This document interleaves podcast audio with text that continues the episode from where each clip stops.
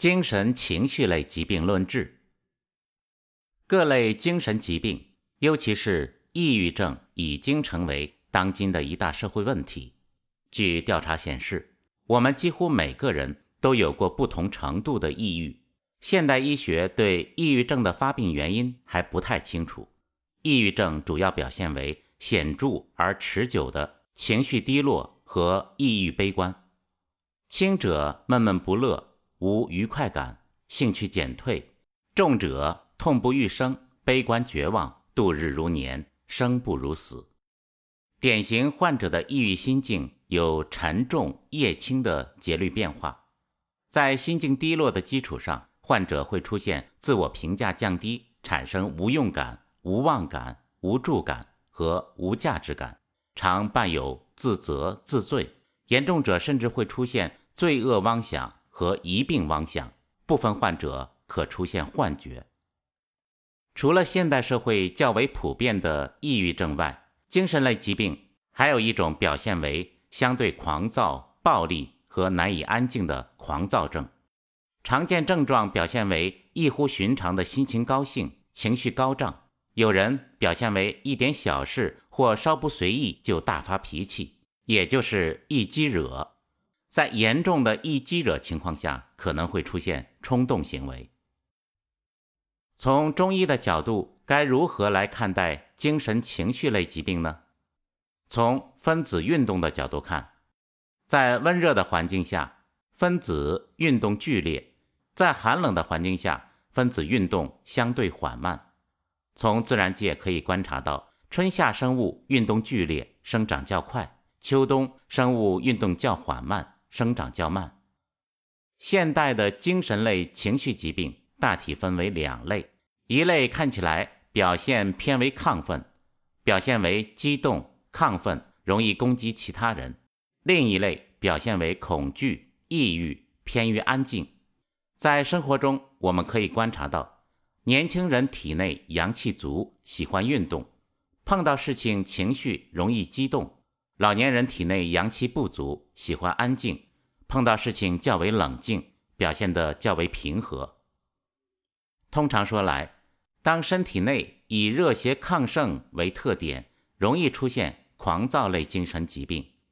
在《伤寒论》中，太阳和阳明病的桃核承气汤、大承气汤等适应症，都是体内热邪亢盛导致的，表现为其人如狂。沾雨等问题，当体内出现阳气不足、偏于寒冷时，则容易出现不喜欢运动、胆小、抑郁等情绪类疾病。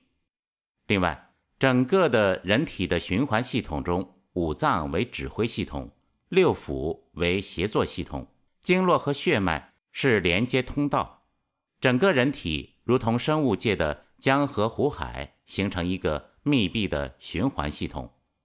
如果外邪入侵，或者因为正气不足，则很容易出现经脉阻断、道路不通的现象。淤堵不通的经脉，很容易导致局部能量郁结、整体能量不足的现象。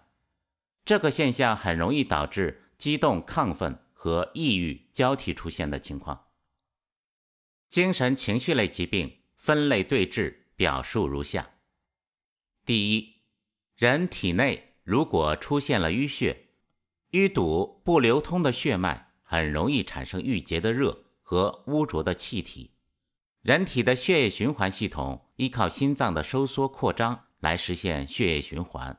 郁结的热血和浊气冲击心神，很容易产生精神狂躁等疾病。这时，采用桃核承气汤、抵挡汤等活血化瘀、清热攻下的方式进行处理。淤血和浊气驱除后，所谓的精神病就会恢复正常。此类疾病在女性的发病比例高于男性，主要是女性在月经期内抵抗力低下，邪气容易进入到血系统的缘故。此类疾病常见于感冒留下的后遗症，表现为间歇式发作，与淤血和浊气能量累积有关。第二。太阳病转化为阳明病，体内出现严重的内热时，我们在生活中经常可以看到小孩发烧说胡话、中暑说胡话的情况。这种看起来的急性精神类疾病，主要用清热攻下的方式进行处理，通常用白虎汤之类的方法清热，承气汤之类的方法疏通肠道。此类疾病常见于青壮年急性发热症出现的情况。第三。上述两种精神类疾病多见于急性。现代社会下，慢性抑郁症的患者较多，通常表现胆小、恐惧、生活缺乏动力、高兴不起来等。从寒热的角度看，是体内的温度不够，体内分子运动处于懒惰状态，以正气不足为特点。我们经常用“热血青年”来比喻一个人充满生活的斗志。人体内的温度由正气供应，通常六大系统都参与到能量的供应当中。其中，少阴系统是阴阳两种物质的先天来源，厥阴系统负责将阴转化为阳，阳明系统负责人体食物的消化吸收，太阴系统负责向阳明系统浇灌甘露。阳明系统和太阴系统配合，通过吸收食物提供。源源不断的能量供应，太阳系统负责和自然界进行呼吸，一方面将自然界的能量引入人体，另一方面通过调节呼吸的开度，调节人体的阳气供应。当情绪抑郁明显，表现为太阳系统的呼吸不足时，这时人体从外界获得的阳气不足，体内少阴系统供应给心的神气不足，这时。可用桂枝法来拨旺太阳系统，同时可辅助宁心安神的药物。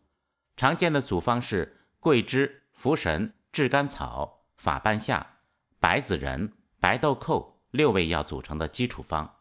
其中用桂枝拨云见日，茯神宁心镇守中宫，法半夏驱污浊之气，增加人体气机的升降功能。白子仁起到为心火燃烧添油的效果，白豆蔻味辛香，宣散心中的邪气。但通过调节太阳系统的开度，可增加人体的能量供应，并不能彻底解决能量不足的情况。身体内能量供应充足，最终还是要靠填补肾精来实现。可采用肾气丸和桂枝法交替使用的方法。让心火旺起来。第四，体内郁结不通导致的精神情绪病。我们人体的气机流动在通畅的情况下，情绪稳定。如果产生的郁结较多，郁结会在某些地方产生能量的多余，整体却体现出能量不足。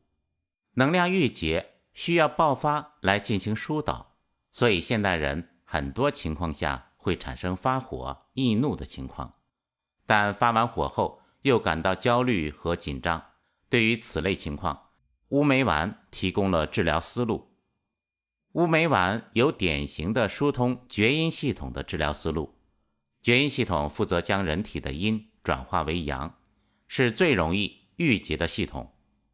乌梅丸可有效加强厥阴系统，并通过寒热并用的方法驱除郁结。作者经常在乌梅丸加生地、天花粉等药物，以实现疏通和补益相结合。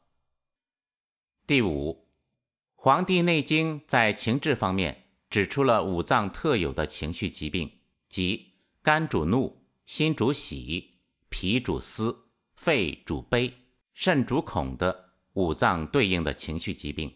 就慢性病的发病情况看，五脏所对应的精气不足时。即会出现所对应的疾病。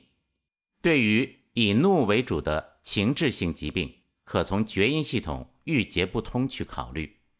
郁结会导致局部能量累积，身体内气机流通不畅。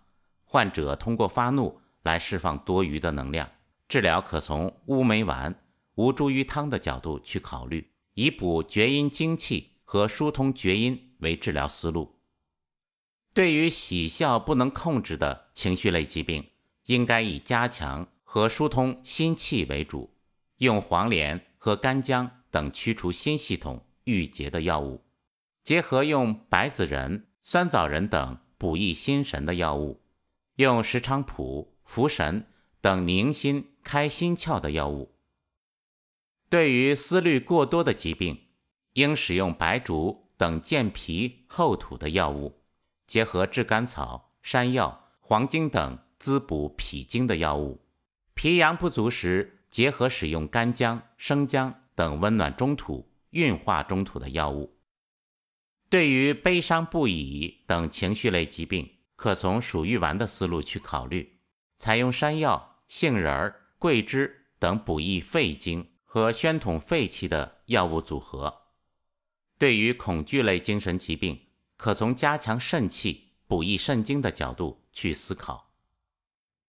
第六。《金匮要略》中还提出一种叫百合病的情绪类疾病，表现为慢性虚损，导致身体内津血匮乏，患者沉默、精神恍惚，睡觉、饮食、行动均受到影响。